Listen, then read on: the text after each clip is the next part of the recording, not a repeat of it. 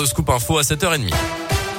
Et à la une aujourd'hui, cette déclaration d'Emmanuel Macron hier soir dans les colonnes du Parisien. Je cite, j'ai très envie d'emmerder les non-vaccinés jusqu'au bout. Le président de la République souhaite limiter pour eux autant que possible l'accès aux activités de la vie sociale pour ces 5 millions de Français. Euh, parlant également d'une petite minorité réfractaire, une phrase choc qui a entraîné un nouveau report des débats hier soir à l'Assemblée nationale concernant l'adoption du pass vaccinal à partir du 15 janvier. Dans ce contexte, la barre des 300 000 nouveaux cas positifs quotidien pourrait être dépassé aujourd'hui. On en était à 270 000 hier.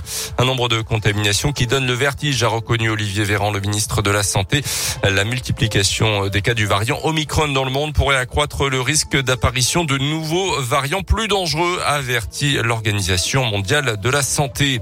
Dans l'un, c'est confirmé, la grippe aviaire s'étend dans le département. Au total, une quarantaine d'oiseaux sauvages ont été retrouvés morts depuis le début de la semaine dans les étangs de la Dombe entre Lyon et Bourg-en-Bresse, selon la préfecture et le virus a été détecté à chaque fois par les analyses. Aucun élevage commercial n'est pour l'instant concerné dans le département, mais les autorités ont pris de nouvelles mesures pour tenter de contenir l'avancée de cette grippe aviaire.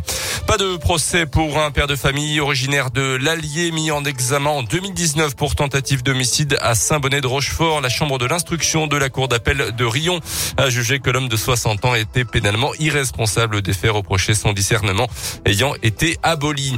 On parle ce matin d'une start-up auvergnate au secours du commerce de proximité. Les Français sont, vous le savez, de plus en plus nombreux à vouloir consommer plus local et en circuit court, mais face à la multiplication des offres en ce moment, il est parfois assez difficile de s'y retrouver. C'est là que l'entreprise Pilici, créée au Puy-en-Velay en Haute-Loire et implantée à Clermont, entre en scène.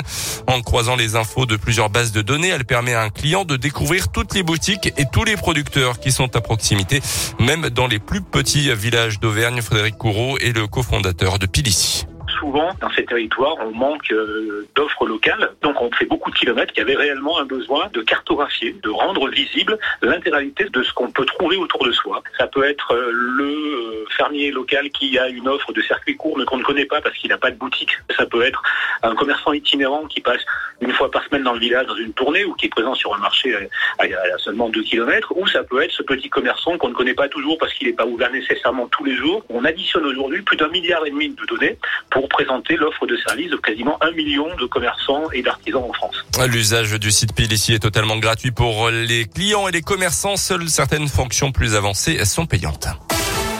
Les sports en foot qualif au tir au but du RC hier soir pour les huitièmes de finale de la Coupe de France. Victoire contre Lille dans le derby. On connaît désormais les affiches de ces huitièmes avec des chocs PSG Nice et Marseille-Montpellier notamment.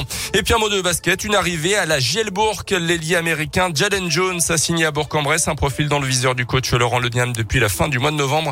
Il était sous contrat à Varese en Italie jusque-là. Notez qu'Alex Chasson et Maxime Ross sont incertains pour le match de championnat samedi contre Fos-sur-Mer. Ils ont contracté le Covid-19 pendant les fêtes. J'ai cru que vous alliez annoncer Jaden Smith, le fils de Will Smith. Ah non, c'est pas lui. Ça aurait été beau. Voilà. Même s'il joue pas au basket. Non, pas, pas du tout. il est peut-être grand, je